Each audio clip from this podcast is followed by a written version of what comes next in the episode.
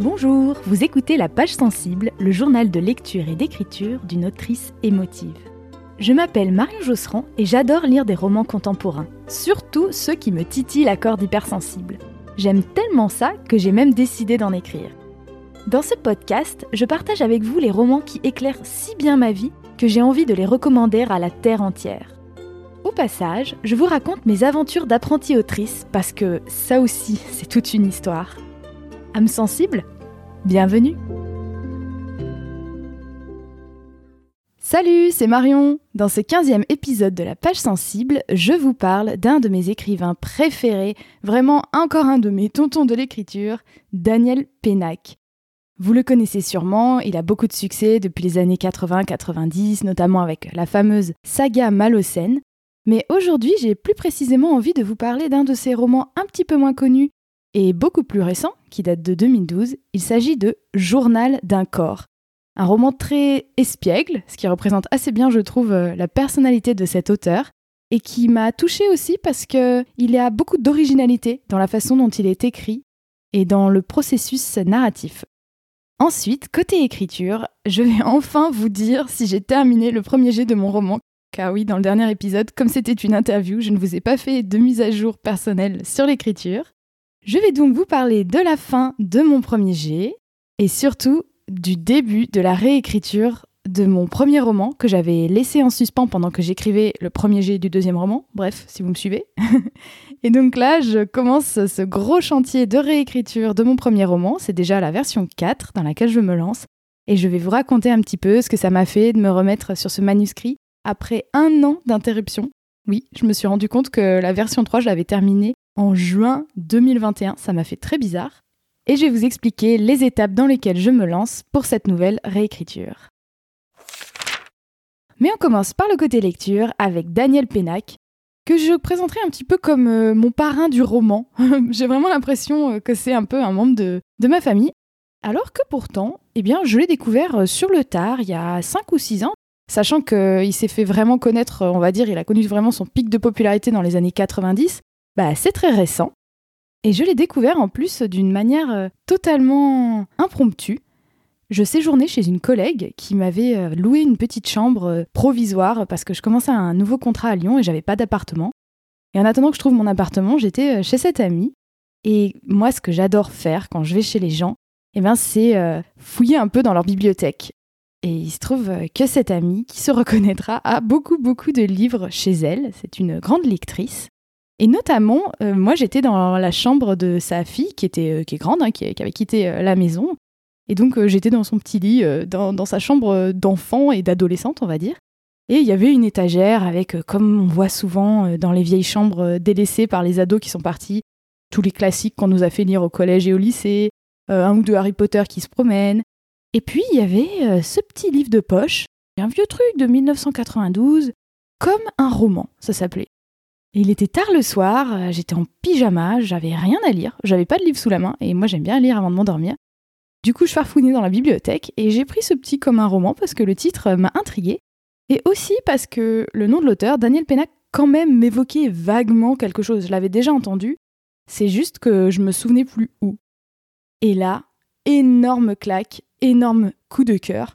Euh, il m'est arrivé un truc que normalement je ne fais jamais, c'est-à-dire que j'étais tellement marquée par ma lecture de cet essai, parce qu'en fait, comme un roman est un essai sur euh, la lecture et l'écriture un petit peu, mais surtout sur la lecture et une énorme déclaration d'amour à la lecture que Daniel Pénac fait euh, au monde entier. C'est presque un petit peu un manifeste pour la lecture. Et moi, j'étais, j'étais dans mon lit, je me suis relevée pour aller chercher un carnet et un stylo pour prendre des notes. Truc que normalement je fais jamais, hein. il était euh, peut-être bientôt minuit. Euh, moi, je lisais à la base pour m'endormir. Alors vous allez peut-être me demander pourquoi est-ce que c'est pas le livre que je vous présente aujourd'hui? Bah, parce que c'est un essai et que dans ce podcast, je tiens plutôt à vous présenter des romans. Mais bon, je n'exclus pas de faire un, petit détour par euh, d'autres formes euh, littéraires un peu plus tard, mais bon, pour l'instant, j'essaye de me cantonner au roman. En tout cas, cette lecture m'a beaucoup marqué parce que c'était la période de ma vie où je me réconciliais avec la lecture, c'est-à-dire j'avais 23-24 ans, j'avais fini mes études depuis quelques années, et je retrouvais le plaisir de lire. Et si vous voulez en savoir un peu plus, euh, si vous ne l'avez pas écouté, vous pouvez écouter la bande-annonce du podcast dans laquelle je raconte comment je me suis réconciliée un petit peu tardivement avec la lecture. après ce premier coup de cœur nocturne pour Comme un roman, j'en ai parlé à tout le monde parce que, vous savez, quand il y a un livre qui vous marque comme ça, qui vous porte, vous dites Oh, tu connais Daniel Pennac, oh là là, mais c'est trop bien Et euh, toutes mes collègues, notamment un petit peu de la génération de mes parents, étaient mortes de rire et elles me disaient Mais bien sûr qu'on connaît Daniel Pennac, comment ça tu connais pas Daniel Pennac? Et en fait, je leur disais Ben oui, mais moi, quand un roman il est sorti, j'étais même pas née. Et elles m'ont encouragé à lire euh, la saga la plus connue de Pennac, que vous connaissez si vous connaissez Pennac, c'est la saga Malocène, qui est consacrée à la famille Malocène euh, qui habite dans le quartier de Belleville à Paris, qui est un espèce de mélange de romans, d'humour, de policiers, très très loufoque comme ça, dans le plus pur style pénakien. Et évidemment, euh, j'ai adoré, adoré cette euh, saga Malocène qui contient, oh là là, je devrais le savoir, j'ai préparé l'épisode pourtant, mais beaucoup de livres. je vous le mettrai dans les notes de l'épisode. Il y a une chose que j'ai à la fois adoré et qui en même temps m'a énormément frustrée quand j'ai découvert Daniel Pénac. En fait, j'ai eu l'impression de reconnaître quelque chose dans son état d'esprit, dans, ce qu'il fait, dans sa démarche littéraire. C'est-à-dire euh, le fait qu'il utilise un, langage assez euh, complexe. Il est, il est lui-même prof de français, donc il aime bien utiliser euh, des mots que moi j'ai jamais entendus avant, des mots un petit peu alambiqués. Mais en même temps, il le fait avec beaucoup d'espièglerie et c'est pas du tout snob, c'est pas du tout pompeux, mais alors pas du tout. C'est vraiment, on dirait qu'il fait un petit clin d'œil au lecteur, au lecteur en lui disant Hé, hey, tu ne connaissais pas ce mot-là, hein? Tada Et surtout, il utilise énormément d'argot et son écriture est très très proche du langage parlé. Et donc, quand je le lis, j'ai vraiment l'impression d'entendre quelqu'un qui aime jouer avec la langue, qui vraiment s'amuse comme un petit fou. Et quand je l'ai découvert, c'était pour moi une espèce de claque parce que je me disais, c'est ça que j'ai envie de faire. C'est ça le style que j'aimerais avoir. Et à la fois c'est génial parce que c'est inspirant et en même temps c'est agaçant parce que je me dis mince, il y a déjà quelqu'un qui l'a fait. Alors bien sûr, de toute façon, on a toujours son propre style, même si on essaie dans le style de quelqu'un d'autre, on aura toujours son propre style à soi, on n'y peut rien. Mais voilà, pour la petite histoire, j'étais presque frustrée de me dire ah mince, quelqu'un y a pensé avant moi. Évidemment que quelqu'un y a pensé avant moi. Mais passons au roman du jour, qui est l'espiègle et moins connu Journal d'un corps, qui est donc paru chez Gallimard en 2012.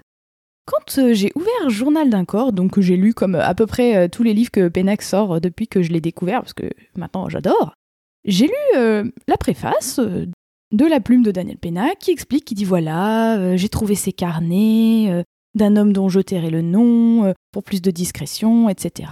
Nous avons changé les lieux, euh, voilà, je vous présente ces carnets qui ont été écrits pendant toute sa vie, euh, il est maintenant décédé.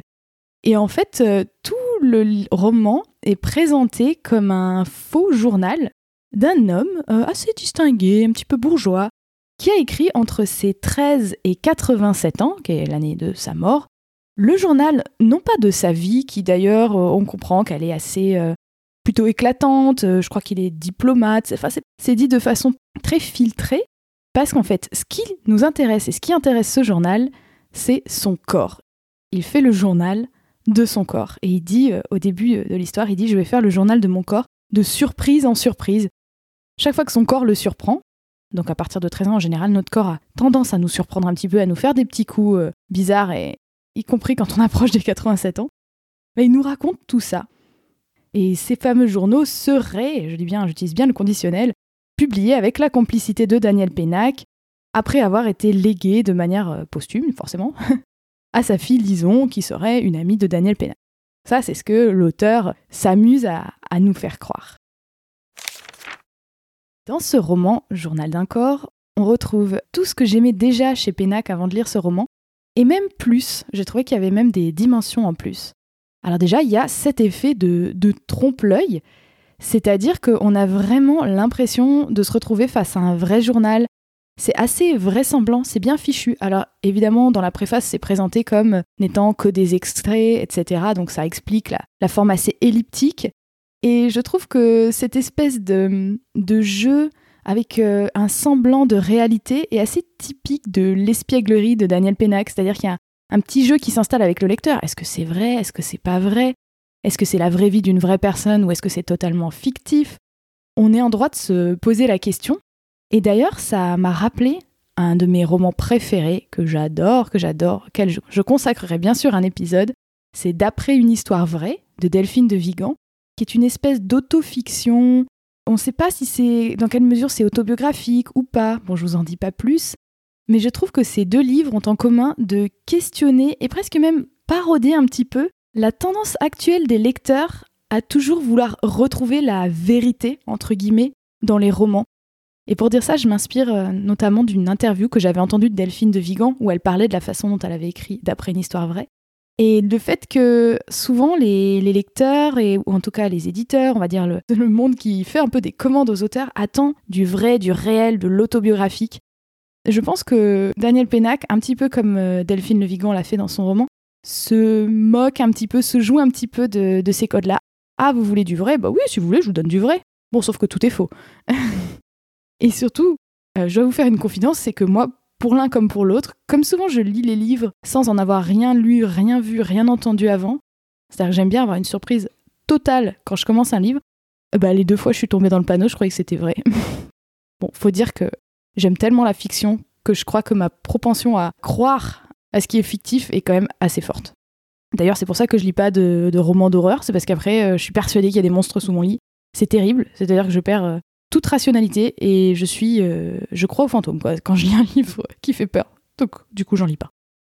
En outre, ce format de faux journal a un grand avantage, c'est qu'il rend le roman extrêmement facile à lire parce que c'est une succession de petites entrées très courtes, des entrées de journal quoi. Donc euh, ça se laisse lire tout seul, on se laisse porter, il y a des ellipses assez importantes, parfois de plusieurs années, même souvent. Et ce qui fait que sur un format de roman qui n'est pas énorme, on arrive à avoir 74 euh, ans, si je calcule bien, de vie, avec un espèce de, de déroulement, de développement de personnages qui fonctionne très très bien et qui nous amène euh, beaucoup de profondeur, beaucoup de réflexion sur la vie, la vieillesse, etc. Mais avec une grande légèreté, ce qui pour moi est un des propres de toute l'œuvre de Daniel Pénac d'ailleurs. Et d'ailleurs, on y retrouve également ce qu'on aime tous chez Daniel Pénac, c'est l'humour ça c'est sûr. Quand on lit un livre de lui, on se marre. Moi, ça m'arrive de, voilà, de rire à voix haute euh, quand, quand je lis ses livres. Ça a été le cas avec celui-là. Et notamment parce qu'il s'appuie euh, sur des mécanismes un peu tabous. Voilà, il nous parle du corps. Euh, voilà, ça va parler un petit peu de système digestif, mais pas seulement, de sexualité, de plein de choses. Et il arrive très bien à nous faire, à nous faire rire avec ça et en même temps à parler de choses un peu plus, on va dire, sérieuses, un peu plus graves par exemple, ce que c'est le fait de vieillir et d'approcher de la mort. D'ailleurs, cette attention qui est portée au corps de façon ben, extrêmement euh, volontaire dans ce roman, moi, m'a rappelé euh, la méditation de pleine conscience que je pratique euh, de façon, on va dire, un peu plus ou moins assidue depuis une bonne dizaine d'années. Le fait de s'intéresser de façon extrêmement précise et un petit peu euh, détaché à ce qui se passe très précisément dans notre corps, la respiration, mais aussi toutes les sensations et tous les phénomènes hein, euh, qui vont, bah, par exemple avec la digestion. Tout ça, euh, c'est propre à la méditation. Et je trouve qu'on le retrouve dans la structure et dans la narration de ce roman. Et en le lisant, je me suis dit, c'est pas possible, je suis sûre que Pénac, soit il pratique, soit il s'est intéressé de très près à la méditation, parce que j'ai vraiment eu l'impression que ce livre en était imbibé. Et d'ailleurs, je viens juste de réaliser que 2012, l'année de parution du livre, c'est l'année où j'ai commencé à, découvrir la méditation de pleine conscience. C'est quand même rigolo. Je pense que ça a commencé à être un petit peu dans l'air du temps, justement. C'est peut-être pas un hasard.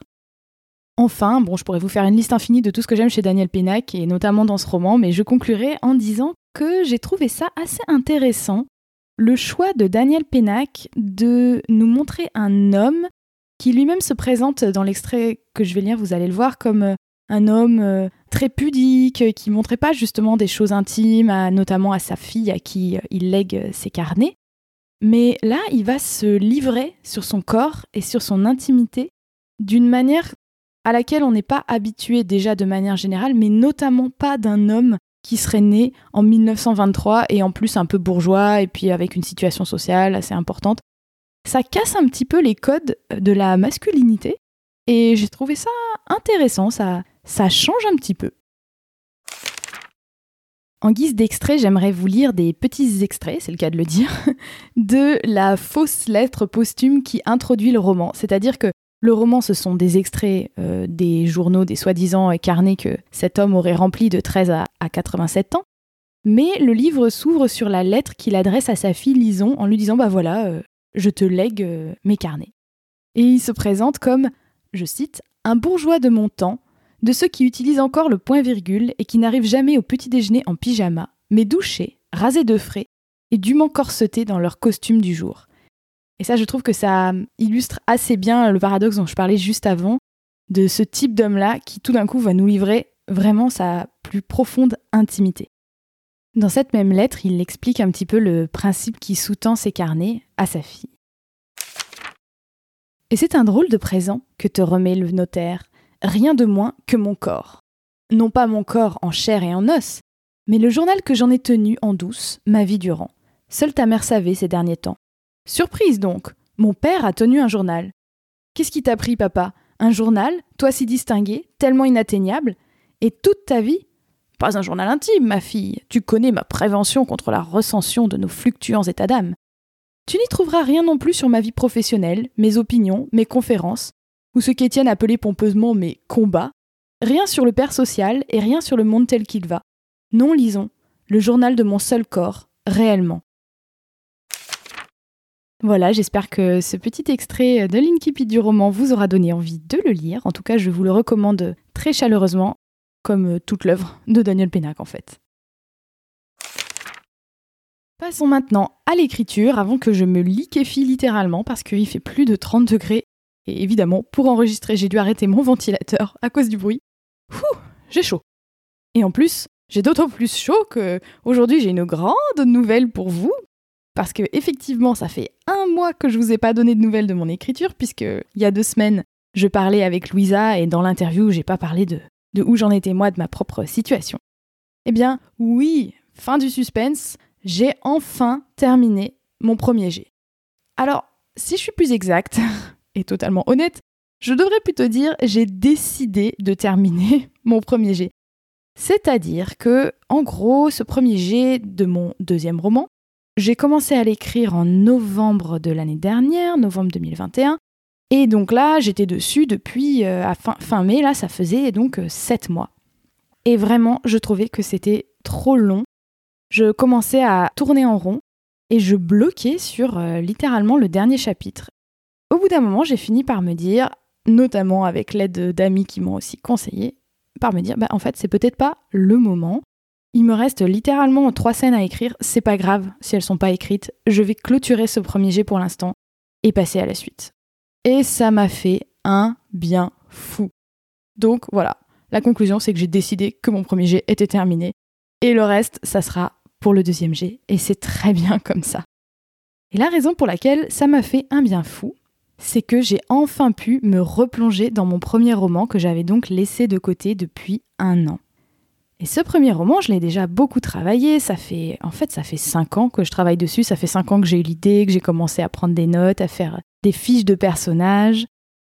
Et là, la version que je travaille à présent, là, depuis donc euh, trois semaines, c'est euh, déjà la quatrième version. Et j'espère que ça sera la dernière que je travaille, on va dire, toute seule de mon côté, sans l'aide euh, de professionnels, de correcteurs professionnels. J'étais assez surprise quand je me suis rendu compte que ça faisait un an que j'avais terminé la version 3 parce que en fait les personnages n'ont pas du tout quitté mon esprit et j'ai continué de réfléchir à l'histoire, régulièrement j'avais des idées et j'avais un petit carnet spécial où je prenais des notes. Des fois c'était à l'arrache sur un bout de papier qui traînait, des fois c'était sur mon téléphone. Régulièrement je pensais à, cette histoire et à des choses que j'aurais envie d'améliorer. Et donc là je me retrouve avec une espèce de, de corpus de notes avec plein d'idées d'amélioration que je peux apporter à ce manuscrit. Avant d'aller plus loin, je me dis que je devrais peut-être vous donner un petit synopsis de ce roman parce que sinon, déjà pour pas confondre entre le premier et le deuxième. Alors, ce roman n'a pas vraiment de titre encore parce que j'ai pas réussi à trouver de titre satisfaisant pour l'instant. Ou alors, quand j'en ai trouvé que je trouvais trop bien, bah, ils étaient tellement bien qu'ils étaient déjà pris. En tout cas, son titre de travail, la façon dont je nomme les documents, c'est Dorothy. Tout simplement parce que Dorothy, euh, c'est pas du tout le personnage principal, au contraire, c'est l'antagoniste, c'est la méchante, et c'est le premier personnage dont j'ai eu l'idée. J'ai un peu créé le roman autour de la méchante. Donc c'est pour ça que tous mes documents de travail s'appellent Dorothy. Puis aussi c'est simple et facile à écrire. De quoi parle ce roman? Eh bien c'est un bon exercice pour moi d'essayer de vous le résumer euh, rapidement. C'est l'histoire euh, d'un jeune homme de 21 ans, Tommaso qui quitte euh, Paris où il a foiré euh, sa troisième année de fac, il est en fac d'histoire, il sait pas trop ce qu'il veut faire, il est un peu paumé dans la vie, Tommaso.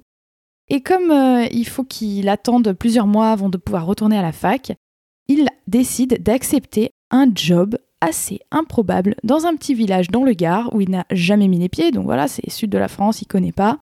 Et ce job-là, c'est un job inspiré d'un petit boulot que j'ai réellement fait.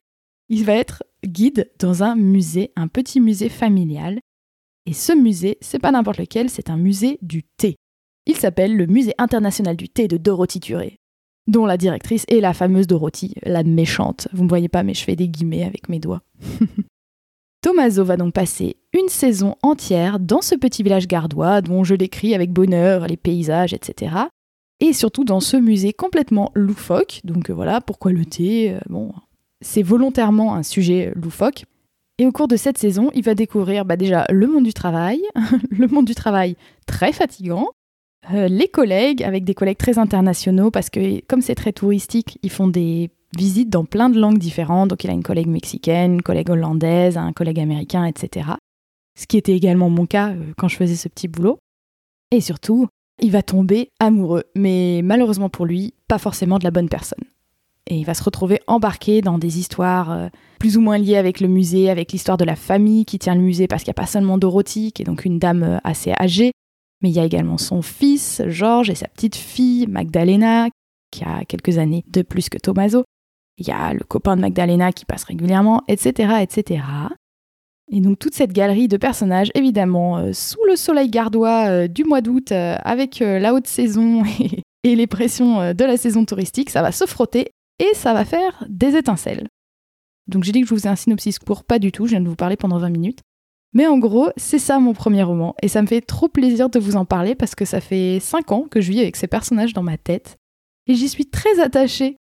C'est drôle parce que notamment le musée, quand j'en parle, quand j'y pense, et, ou quand, je réécris des scènes euh, qui se passent dans le musée, et c'est la plupart des scènes, c'était un petit peu un huis clos, j'ai l'impression que c'est un lieu réel où je me suis rendue de nombreuses fois. C'est-à-dire que je le visualise avec une précision euh, vraiment très très grande.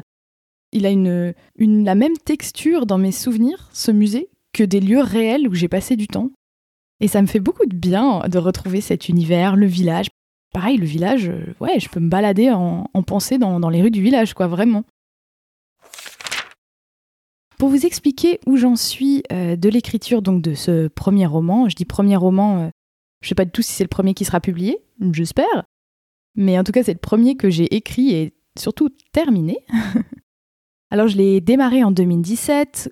C'est l'année où justement j'étais, euh, je faisais ma saison euh, dans ce musée, qui n'était pas du tout dans le Gard, qui était en Allemagne, et qui n'était pas du tout un musée du thé, c'était un musée d'instruments de musique mécanique. Complètement absurde. Et où pareil, j'avais des collègues euh, tous plus originaux les uns que les autres. Et pendant cette saison, je me disais, Ouah, j'ai l'impression de vivre dans un roman, c'est complètement dingue. Les gens sont les gens sont tellement loufoques ici, ils sont tellement à fond dans ce truc d'instrument de musique mécanique, c'est tellement absurde ce que je suis en train de vivre. Et je me suis dit, ah, il faut en faire quelque chose, il faut utiliser cette matière. Ça, c'est romanesque, quoi. Je sentais le, romanesque de la situation. Et donc, je m'en suis inspirée, alors de façon extrêmement libre. Hein. Je raconte pas du tout euh, mon histoire, mais quelque chose qui s'inspire plutôt de l'univers du musée. Et donc j'ai commencé euh, dès, cette saison 2017, je me suis acheté un joli petit carnet et j'ai commencé à prendre des notes. J'ai inventé ce concept de musée du thé, j'ai fait un plan du musée en question, j'ai fait une fiche pour chaque personnage, je les ai dessinés, je les ai décrits, j'ai décidé des liens entre eux, etc. etc. Et toute l'histoire s'est construite autour de cette idée de ce concept d'une saison dans un musée, et également dans un petit village. Et par la suite, euh, ben, pendant les années qu'on suivit, on va dire jusqu'en 2020, qui est le moment où j'ai écrit le premier jet, ben, je me suis préparée, c'est-à-dire que j'ai passé trois ans à préparer ce roman. Et c'était à la fois euh, comme ça du brainstorming, de la prise de notes, euh, comme je l'ai fait de façon très spontanée dès que j'ai eu l'idée, et aussi le fait de me former. Je me suis payé une formation à Lyon d'une semaine entière dans une association qui s'appelle les Artisans de la Fiction, qui est super d'ailleurs, je recommande, c'est à la Croix-Rousse à Lyon. Et cette formation m'a permis de voir que je ne savais rien, en fait, de découvrir l'ampleur de tout ce qu'on peut apprendre euh, dans le fait d'écrire un roman. Et ça m'a mis le pied à l'étrier. Et par la suite, je me suis formée toute seule, notamment pendant le premier confinement de 2020. où j'étais non pas en France, mais au Japon, dans une petite ferme dans les Alpes japonaises. Et j'étais logée chez une famille où je faisais du, volontariat, euh, je, m'occupais euh, du potager, en fait, je faisais du maraîchage, et un petit peu aussi des tâches ménagères, en échange du gîte du couvert.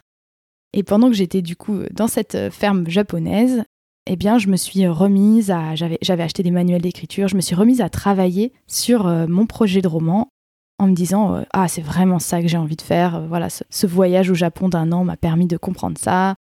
Et donc voilà, depuis, on va dire, mars 2020, je suis vraiment à fond, à fond, à fond, à fond sur ce projet.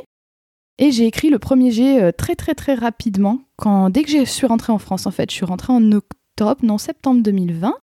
Et en novembre-décembre 2020, j'ai entièrement rédigé le premier jet. C'est allé très très vite. Donc euh, beaucoup plus vite que celui que je viens de terminer là. Terminé entre gros guillemets. Et après avoir rédigé ce premier jet, donc en novembre-décembre 2020, je l'ai laissé reposer. Je me souviens plus pendant combien de temps, peut-être deux mois, quelque chose comme ça. Et pendant ce temps, je me suis formée à fond, j'ai lu plein d'articles de blog, j'ai écouté plein de podcasts, j'ai acheté des, manuels, etc. Je me suis formée à la réécriture. Parce qu'un premier jet, ça n'est jamais qu'un un gros foutoir. c'est un brouillon en fait. Hein. C'est comme quand on comme quand on fait sa copie du bac et qu'on écrit le brouillon sur la feuille rose. Après, euh, faut raturer, faut améliorer, faut remanier, faut supprimer, faut ajouter, etc. avant de faire la, la copie propre. Et donc là, je me suis renseignée sur comment faire ça. J'ai fait une première salve de réécriture euh, en gros, j'ai sorti le marteau-piqueur, j'ai retiré des chapitres entiers, j'en ai rajouté, j'ai complètement remanié des choses. Il y a des personnages qui ont disparu, d'autres qui ont apparu. Enfin, c'était un travail de fond assez énorme. Donc ça, c'était mon deuxième G. Euh, et ça, je l'ai fait au printemps 2021. Et ensuite, à la fin du printemps 2021, donc euh, ça devait être en mai-juin, quelque chose comme ça, j'ai fait même la troisième version, où cette fois-ci, je suis passée avec un tamis un peu plus fin, et j'ai plus travaillé euh, euh, la cohérence du style, l'organisation des chapitres, la longueur des paragraphes. Et j'ai résolu un certain nombre de problèmes que j'avais repérés à la relecture, etc. J'ai commencé par faire, euh, par casser des murs dans la première réécriture. Et là, dans la deuxième réécriture, qui m'a donc donné ma version 3, j'étais plus en train de faire de la peinture, poser des fenêtres, des choses comme ça, quoi, pour filer la métaphore du bâtiment. Et donc ça m'a amené à fin juin 2021, il y a donc euh, très exactement un an. Et là, ce que j'ai fait, c'est que j'ai trouvé ce qu'on appelle des bêta-lectrices et bêta-lecteurs. Donc euh, j'ai trouvé sept personnes qui apprécient le type de roman que je pense avoir écrit, parce que tout roman a un genre, hein, euh, forcément on sait sur quelle étagère on va le ranger dans la librairie, quoi. Et je leur ai demandé de lire le livre et de me faire des retours, des commentaires, et j'avais préparé pour ça même un petit questionnaire. Et très gentiment, ces sept personnes ont lu mon roman, la version 3 donc, et m'ont fait des commentaires, des retours. Et ça a pris un petit peu de temps, ça a pris euh, quelques mois avant que j'ai tous les retours. Je pense que j'ai eu tous les retours que euh, fin décembre, donc c'était assez long, ça a, pris, euh, ça a pris six mois. Et pendant ce temps-là, moi j'étais en train de préparer, bon déjà je continuais à me former parce que je me forme tout le temps, et en même temps, euh, j'étais en train de préparer le deuxième roman dont je viens de finir le premier G. Donc on, boucle la boucle. Et le fait de faire ces bêta-lectures, c'était une expérience à la fois géniale et terrifiante. La première personne qui m'a fait des retours, c'est une amie, c'est vraiment une amie proche, donc euh, son avis me tenait énormément à cœur parce que c'est un peu ma lectrice idéale. Je pensais à elle en écrivant le roman je me disais, si ça lui plaît à elle, je suis contente, je suis satisfaite. C'est-à-dire que c'est vraiment la, ouais, le, mon, modèle de lectrice. Que je me projette dans le genre de livre que elle, elle aime lire parce que je sais qu'on aime lire les mêmes, tout simplement. je l'avais au téléphone et elle me dit euh, Tu veux vraiment savoir ce que j'en ai pensé? Et là, j'ai cru que j'allais tomber dans les pommes. C'est-à-dire qu'il s'est passé des choses dans mon corps que j'aurais pas pu anticiper, ne serait-ce que quelques minutes avant. Je me suis mise à avoir la tête qui tourne, j'étais en train d'hyperventiler. Je dis attends, attends, faut que je m'assoie et je me suis laissée tomber sur mon canapé. Parce qu'en fait, cette histoire, à ce moment-là, quand elle m'a fait ses retours, ça faisait quatre ans que je vivais avec. Je pensais à tout le travail, tout, tout l'investissement et aussi tout ce que j'avais mis de moi dans, cette, dans ce roman, dans cette version 3 en tout cas de ce roman. Et tout d'un coup, de me rendre compte concrètement que quelqu'un d'autre l'avait lu et avait un avis dessus, c'était mais terrifiant. Bon, au final, je vous rassure, mes bêta lecteurs ne m'ont pas lapidé, tout le monde a été très gentil, très délicat. Et ce qui est excellent dans cette histoire, c'est que j'ai eu à la fois des très beaux compliments, beaucoup d'encouragement, enfin, il y a vraiment des choses qui leur ont beaucoup plu, donc ça c'est super agréable et encourageant et rassurant aussi, hein, on va pas se mentir.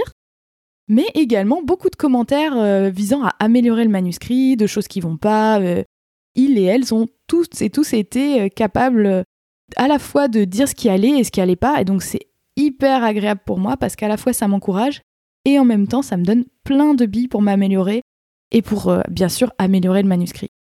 Donc euh, c'est génial et c'est là que j'en suis aujourd'hui, en juin 2022.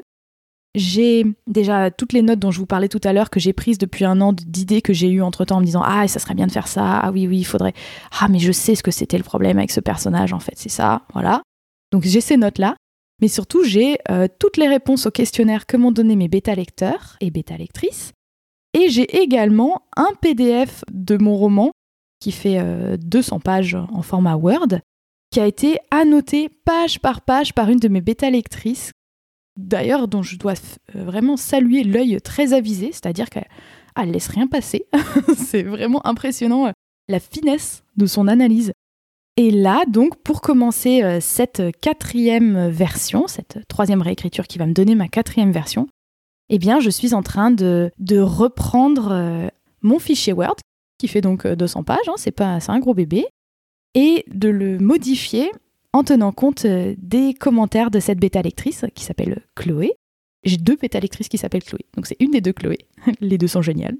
Et là, je suis en train de oui, lire tous les commentaires que Chloé m'a fait et je suis impressionnée par le temps qu'elle a dû y passer parce que, je sais pas, en moyenne, il doit y avoir euh, au moins un commentaire par page, donc 200 commentaires. Enfin, c'est très très enrichissant. Ça me permet non seulement d'améliorer le manuscrit, mais aussi de repérer des, erreurs entre guillemets récurrentes que je fais et donc bah, de m'améliorer. Donc c'est trop bien. Je prends, je prends, je prends. Merci, merci, merci. Merci Chloé. Merci à tous celles et ceux qui ont pris le temps de lire et de me faire des retours. Et quand j'aurai terminé cette étape-là, qui prend en fait euh, beaucoup de temps, hein, parce qu'il faut que je regarde chaque euh, commentaire l'un après l'autre, que je réfléchisse à déjà est-ce que je prends, est-ce que je prends pas, parce que des fois je me dis ah oui, je comprends ce qu'elle veut dire, mais ben, moi, j'avais fait exprès, c'était un, effet de style. Alors c'est assez rare, hein, c'est vraiment peut-être un commentaire sur 20. 19 commentaires sur 20, euh, je, fais ce qu'elle me dit, je dis ah oui, elle a raison, hein, carrément. des fois, c'est plus des suggestions. Elle me dit Ah, mais là, est-ce que t'aurais pas plutôt voulu dire ça? Et en fait, je suis là Non, non, euh, c'est bien ça que je voulais dire. Le personnage, il est bien en colère, il est pas triste. Enfin, c'était, ça que je voulais dire. Bref. Et quand j'aurai terminé ça, donc de, tenir compte des, retours de Chloé et de les appliquer directement dans mon document Word. Je vais faire une synthèse euh, de toutes les réponses au questionnaire et faire un arbitrage, parce que ce qui est trop drôle, c'est que quand on pose une même question à sept personnes différentes, bah, on a sept, réponses différentes. Hein. C'est ça qui est génial. Et c'est ça qui est pas facile. Il va falloir que je fasse des arbitrages, dire, ben, bon, et moi, qu'est-ce que j'en pense du coup? Ça va me permettre de me faire euh, une feuille de route de tout ce que je veux encore transformer dans ce manuscrit. Donc je vais appliquer tous ces changements-là et je pense que ça va être beaucoup de travail parce que notamment, je pense que je reviendrai dessus dans un prochain épisode pour pas vous faire un épisode d'une heure et demie, mais hum, notamment cette fameuse antagoniste Dorothy, je trouve qu'il y a encore beaucoup de problèmes dans la façon dont son personnage est construit. J'ai pas réussi à faire ce que j'avais envie de faire avec ce personnage et c'est quand même ballot parce que c'est un personnage central. Donc voilà, par exemple, ça c'est quelque chose, ça va pas se faire en deux heures. Ça va peut-être même, je vais peut-être même m'arracher quelques cheveux pour arriver à, à régler ce, problème-là. Après, il y a des problèmes beaucoup plus secondaires, c'est juste des petites questions de, voilà, des petites répétitions, des choses comme ça. Quand j'aurai épuisé ma liste de choses, euh, c'est une to-do list en fait, hein, de choses que je veux améliorer dans le, dans le manuscrit, je le passerai dans un logiciel de correction qui s'appelle Antidote, qui permet d'améliorer, bah voilà, de repérer par exemple tout ce qui est répétition, de vérifier la grammaire, l'orthographe, etc.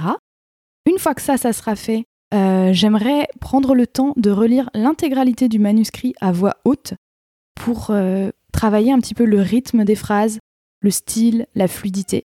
En plus, euh, un des retours qu'on m'a fait assez spontanément, c'est que les gens appréciaient justement l'oralité qu'il y a dans le roman, le fait que c'est un style assez oral, et c'est vrai que c'est quelque chose que moi j'aime bien faire et que je recherche. D'ailleurs, petit clin d'œil à Daniel Pénac, parce que c'est ça que j'adore dans sa façon d'écrire. Donc voilà, j'ai essayé de retrouver un petit peu de ça dans mon écriture à moi.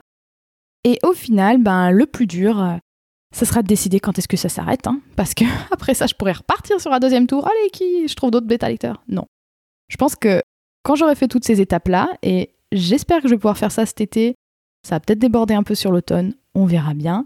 Eh bien, une fois que j'aurai fait ça, je pense qu'il sera temps, en tout cas j'espère que je pourrai considérer que mon manuscrit est prêt à aller devant des yeux plus professionnels, c'est-à-dire euh, soit travailler avec un éditeur en soumettant mon manuscrit à des maisons d'édition, soit travailler directement avec une correctrice professionnelle. Bon, j'ai pas encore euh, décidé ça, et je vous en parlerai d'ailleurs euh, dans un prochain épisode de, cette réflexion que je mène sur la façon dont je veux que mon manuscrit vive par la suite. Mais voilà le programme pour les mois à venir. ça va faire du boulot, mais vraiment, je suis trop, trop, trop contente de retrouver euh, les personnages et le musée. Merci d'avoir écouté cet épisode numéro 15 de la page sensible. Comme moi, est-ce que vous êtes aussi toqué de Daniel Pennac et de sa fameuse oralité? Et si oui, est-ce que vous aviez lu Journal d'un corps, vu qu'il est un peu moins connu? Vous pouvez me le dire en commentaire ou bien directement sur Insta, at la page sensible, tout attaché. Pour recevoir mes meilleures recommandations de films et de podcasts en lien avec chaque épisode de la page sensible, n'oubliez pas de vous abonner à ma newsletter en cliquant sur le lien dans la description du podcast. Enfin, ne ratez pas le prochain épisode qui sortira exceptionnellement dans 4 semaines au lieu de 2 car je vais ralentir un peu le rythme des podcasts pendant les 2 mois d'été. Et cette fois-ci, j'interviewe l'autrice Amélie Charcossé dont je viens juste de terminer le roman auto-édité Je ne suis pas née ce matin qui m'a vraiment marqué notamment par son style très poétique.